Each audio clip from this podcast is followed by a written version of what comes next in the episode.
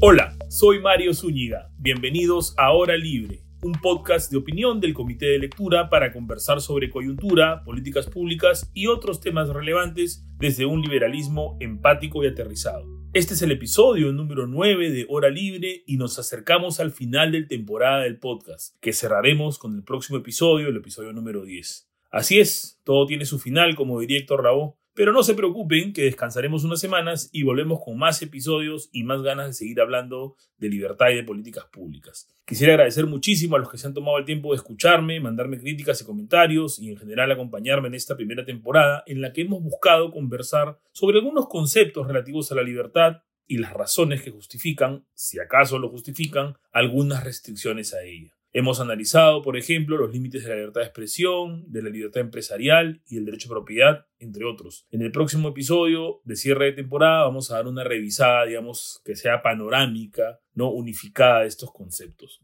Tenemos la idea, y debo agradecer aquí a mi productora ejecutiva del podcast, Vania García, de que en las próximas temporadas deberíamos tener una especie de eje temático, ¿no? Es decir, para cada temporada eh, tener un solo tema y en el que en cada episodio podamos aterrizar un poco más mm, las aristas, pues las muchas aristas que suelen tener eh, los temas que tratamos en el podcast, ¿no? A veces el tiempo no permite y queremos también mantenerlo dinámico, tratar todos los aspectos de un tema. Así es que vamos a intentar hacer eso sobre ese punto también. Escríbanme vía Twitter, ya saben que me encuentran como arroba msunigap y denme sus sugerencias, críticas, bienvenidas. Hoy quería comentarles un tema que en general ha estado bastante en discusión en los últimos años, pero que recientemente ha generado polémica e incluso iniciativas regulatorias muy importantes en Estados Unidos y Europa, también con algunas eh, iniciativas o propuestas de cambio acá en el Perú. Me refiero al uso de datos personales y de datos en general. Vamos a ver más adelante cómo no todos estos datos son necesariamente personales, propiamente dichos. ¿no? El uso de estos datos, decía, por parte de plataformas digitales y de otro tipo de negocios también, para optimizar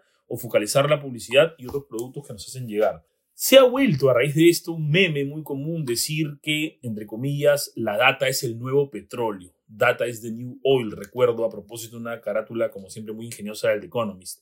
Pero además se está criticando la, entre comillas, explotación que se está haciendo de, de muchas empresas de nuestra data. ¿no? Ello ha generado propuestas regulatorias las que hemos mencionado, que buscan prohibir ciertas prácticas o incluso prohibir ciertos modelos de negocio. Pero vamos primero a conocer en qué consisten estas prácticas para luego analizar lo que se viene discutiendo sobre ellas y finalmente las propuestas regulatorias. Hoy en día empresas como son los ejemplos más saltantes, Facebook o Amazon monitorean nuestro comportamiento en sus plataformas, de manera tal que pueden conocer no solo la información personal que voluntariamente les entregamos cuando nos registramos en esos servicios, como nuestro eh, correo electrónico, nombre, a veces número de tarjeta de crédito, ¿no?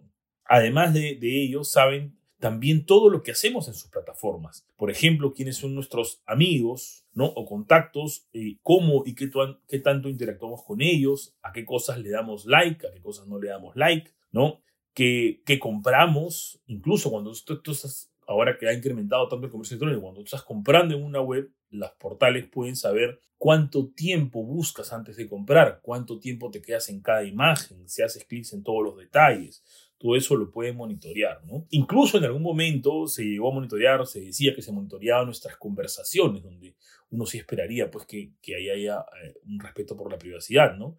Y por eso a veces la gente se extraña cuando encuentra cierta publicidad demasiado precisa, entre comillas, que nos llega vía redes sociales o al correo electrónico, ¿no? Oye, justo yo había buscado tours a Cusco y de repente me llega al correo esta publicidad de una agencia de viajes vendiendo, eh, o esta aerolínea vendiendo pasajes, por ejemplo, ¿no? Muchas veces nos olvidamos que en los términos y condiciones que hacemos clic al suscribirnos, ¿no? Esa, cajita donde ponemos un check, ¿no? Eh, estamos autorizando ahí que nos monitoreen y además que nos manden esos correos con publicidad de la plataforma, incluso terceros. Entonces, lo primero que hay que hacer, alguna tecnología ya ya permite hacerlo esto de manera más sencilla, algunos aparatos, ¿no? Simplemente de suscribirse de la publicidad personalizada o, o revocar esas esos autorizaciones que has dado.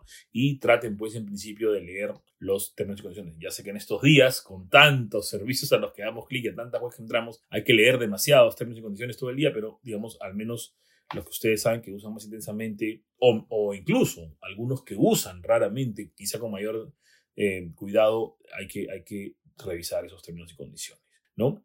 Eh, Esta información, qué duda cabe, es valiosísima. Es difícil medir exactamente el valor total de esa información, pero se habla de miles de millones de dólares.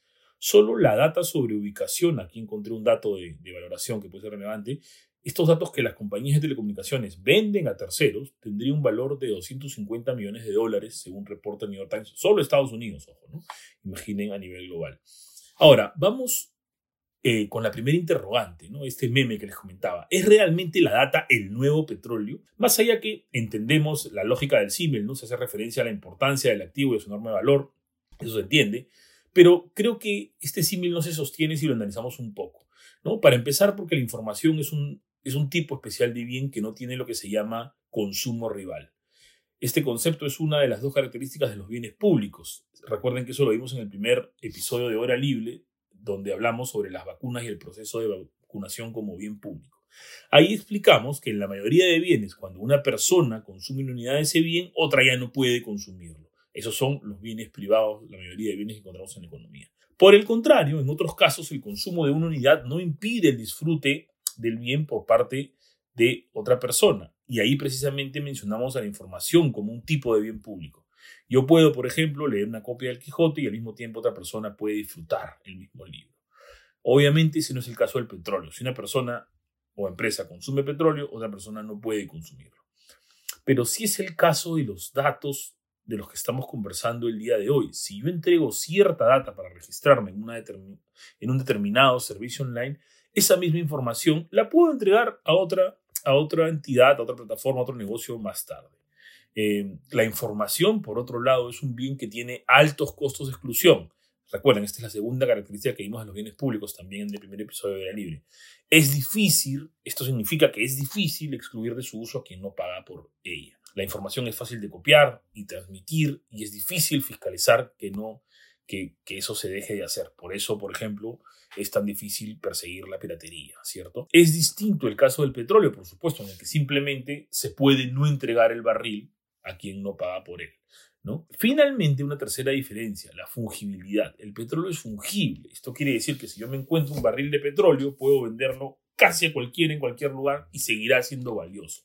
Es lo que se conoce como un commodity. Pero ¿qué pasa, por el contrario, si de repente yo me encuentro en un aeropuerto un maletín de un ejecutivo de Amazon, ¿no? Y ese maletín tiene 10, unos drives con 10 terabytes de data sobre los usos y costumbres de los usuarios de Amazon esa data tal como está es valiosa para Amazon más que todo, ¿no? No es valiosa para cualquiera, porque incluso para la competencia de Amazon o algunos terceros que, que transan con data de consumidores, no es claro que sea tan valiosa, pues no necesariamente está formateada como ellos la necesitan o tiene los datos que son relevantes fuera del ecosistema de Amazon. La data entonces tiene un valor específico para cada usuario. Muchas veces sí, por supuesto, van a coincidir eh, que, muchos aspectos pueden ser valiosos para más de una persona, pero depende también cómo, esa, cómo los usuarios y cómo esa plataforma, esa empresa lo la, ha formateado, cómo la ha registrado, ¿no?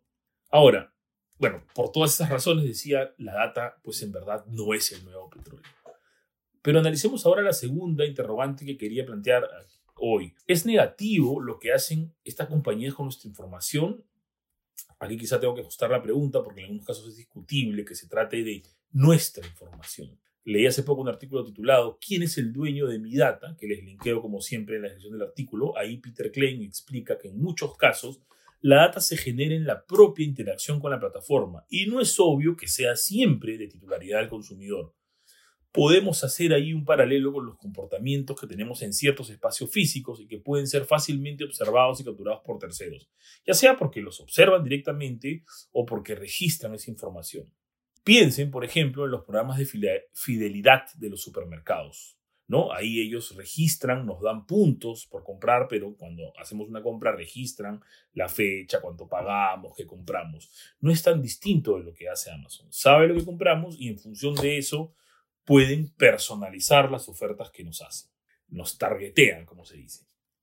Eso es algo, además, que cada vez más negocios están haciendo en el marco de la llamada transformación digital, capturando mucha información y en función de eso haciendo predicciones y planeando, optimizando su distribución y ofertas. Claro, muchas empresas lo hacen esto con la información de manera agregada y anonimizada, pero también se da que usan la información específica para cada usuario. Eso es más fácil, obviamente, en el ámbito digital. Mucha gente tiene un sentimiento negativo sobre esto porque se siente observada, ¿no? Se siente manipulada. Pero creo, creo que en términos generales, más allá de algunos casos que podemos criticar sin duda, en términos generales creo que es una práctica que sí genera valor. ¿Por qué? Porque nos permite tener información sobre los bienes que presumiblemente queremos y nos permite tener esa información de forma más expeditiva. No tengo que buscar lo que necesito porque estos proveedores están adelantando a mis necesidades eh, gracias a esa información. Esto termina incluso reduciendo el precio total que pagamos por lo que consumimos si consideran que el precio total del bien incluye no solo el precio monetario que pagamos por ellos, sino también los costos de búsqueda en los que incurrimos al comprar. Por supuesto que se han dado, como decía, casos de uso no autorizado de esta información y, creo que acá es muy importante tomar en cuenta el tema del consentimiento informado. Es importante que los términos y condiciones de este tipo de plataformas nos informen adecuada y oportunamente qué tipo de data recolectan y qué van a hacer con ella. Hay datos, como decía, que creo que no son nuestros y que uno podría asumir que escapan a la legislación de protección de datos personales, como es el caso de las interacciones que ya mencionaba, ¿no? que tenemos con un negocio, plataforma o un espacio físico, cuando compramos, cuando hacemos, etcétera, etcétera. Pero incluso en ese caso, creo, creo que debe respetarse una expectativa razonable de privacidad. ¿A qué me refiero con esto? A que uno razonablemente esperaría que en ese caso eh, no te estén observando. ¿no? Obviamente, creo que es lícito que un supermercado te observe tus comportamientos de compra, por ejemplo, pero no te puede observar si vas eh, al baño del supermercado. ¿no? Entonces, siempre debe primar acá eh, un uso razonable de información y también, obviamente, la transparencia. ¿no? Siempre deberían informarnos expresamente qué tipo de datos se monitorea. ¿no? A veces, claro, puede ser que de la propia relación contractual sea obvio que nuestra información será compartida. No sé, se me ocurre, por ejemplo, el caso de un modelo profesional que vende sus fotos a un banco de fotos. No es necesario, ¿cierto? No debería ser necesario que cada eh, empresa o negocio que usa fotos del stock tenga el consentimiento de la persona, ¿no? Hay que tomar en cuenta también que en muchos casos en los que se ha cuestionado el uso de la data, se me viene a la mente el escándalo de Cambridge Analytica, por ejemplo, con Facebook, no es que realmente hubo un uso no autorizado de la data o un leak de la data, ¿no? sino que la, información eh, se obtuvo lícitamente, ¿no? más allá de que el uso pudo ser incorrecto, se obtuvo lícitamente. ¿no? La gente sí había dado su permiso para que se recopile esa información. Pero creo simplemente y esto hay que también de repente viene al caso cuando hablábamos ¿no? de, que si es el nuevo petróleo, no la información. ¿no? Creo que mucha gente eh, no valora su información tanto, dice, tanto como dice que la valora. Me explico, ustedes de repente hacen una encuesta y la gente va a decir, yo valoro mi privacidad, sí, y la valoro mucho, sí, valoro mi información y la valoro mucho, sí, y de hecho, la gente se queja cuando eh, se entera de estos eh, usos de la información autorizados o también los otros casos de, de leaks, ¿no? Pero al mismo tiempo, esa gente que se queja, no sé si ustedes observan el comportamiento de la gente en redes sociales, por ejemplo, la gente que se queja al mismo tiempo usa aplicaciones, por ejemplo, que estas aplicaciones, por ejemplo, que transforman tu cara, ¿no? Le cambian de, de, género, le cambian de edad. Y al hacerlo están consintiendo dar mucha más información a alguna empresa en Rusia o China, mucho menos transparente que las plataformas que usualmente son, son motivo o, el target de quejas, ¿no? Y, se están haciendo más cosas con su información. Entonces, eh, eso, eso me indica a mí que la gente quizás no valora tanto la privacidad como, como dice que la valora. ¿no? Pero en todo caso, el límite debe ser principalmente el consentimiento y para ello es necesario que los usuarios, como decía, seamos mucho más cuidadosos al leer los términos que aceptamos. También, por supuesto, la ley puede ser un límite. Creo que esto resulta obvio decirlo, pero es, es, es razonable que se prohíba, obviamente, que la, la información se use para fines ilícitos, no puede usarse para violar secretos comerciales, no puede usarse para, para hacer competencia desleal, no puede usarse con fines de extorsión o similares. Esas cosas claramente, ese tipo de conductas claramente quedan fuera de lo razonable, quedan fuera de lo que acá comentamos. ¿no? Ahora, estas prohibiciones ¿no? no deberían ser limitación o digamos, cuando resulten razonables algunas prohibiciones, no deberíamos eh, establecer esas prohibiciones en función de limitar ciertos modelos de negocio. Creo que hay que apuntar específicamente a, eh, a, a, esas conductas que generan el riesgo, no al modelo de negocio en sí. Me explico, algunas normas que se están proponiendo en la Unión Europea o Estados Unidos quieren regular, por ejemplo, la portabilidad de la data o modelos de open data. Creo que eso afectaría eh, el valor que tienen ciertos modelos de negocio, ¿no? Y además creo que no tiene mucho sentido y además conlleva algunos problemas logísticos, ¿no? No tiene mucho sentido porque si uno lo que quiere es proteger la privacidad de la gente, puede ser problemático que se fomente que los propios negocios puedan hacer portabilidad de la data, ¿no? Es, es un punto más donde puede haber riesgos. Pero además eh, tendría que pasar que todas las plataformas tengan un formato unificado de registro de la data, que no siempre es valiosa para sus fines particulares. Digamos que Facebook, Amazon, Google, Apple, no, no sé, cualquiera de esas plataformas no usa nuestra data para lo mismo siempre y no la registra de manera similar. Entonces, hacerla portable, por ese, en ese sentido, eh, podría ser bastante, bastante complicado. Como decíamos al inicio, la data no es fungible. ¿no? Por otro lado, ante los riesgos que conlleva el modelo de negocio de muchas de estas plataformas, en las que el servicio es, entre comillas, gratis, pero pagamos con nuestra información, pagamos con nuestra atención también si quieren, se ha propuesto prohibir ese modelo de negocio y que se, que se pase a un modelo de suscripciones. Ahí me pregunto yo, ¿es esto realmente lo que desea el consumidor o es incluso lo que le conviene? Yo personalmente creo que estas plataformas nos reportan un gran valor que no necesariamente medimos, es difícil de medir en términos de conveniencia, mayor productividad, también entretenimiento, ¿no? Piensen en lo que ha pasado eh, durante esta pandemia que nos ha tocado vivir, ¿no? Eh, nos hemos mantenido conectados, nos hemos mantenido entretenidos, nos hemos mantenido abastecidos, ¿no? Gracias a estas, a estas plataformas, ¿no? Y estamos en general, siempre pueden haber obviamente algunas fallas, algunos problemas o algunas conductas incorrectas, pero en general estamos bien con este modelo en el cual pagamos con nuestra data, ¿no? Pagamos un precio que considero en general bastante razonable. Eso fue todo por hoy. No se olviden que me encuentran en Twitter como arroba msunigap. Déjenme por ahí algunos comentarios, contraargumentos, preguntas o críticas sobre las preocupaciones que hemos eh, conversado en el episodio de hoy y seguimos por ahí discutiendo un poco más encantadísimo. No se olviden que el próximo episodio tenemos el cierre de temporada de hora libre. Hasta dentro de dos semanas. Ya nos escuchamos y cuídense mucho. Este podcast fue producido y editado por Vania García, curadora de Comité de Lectura. Si quieres apoyar nuestro trabajo, te invitamos a suscribirte a Comité de Lectura en nuestra página web www.comitedelectura.pe/planes.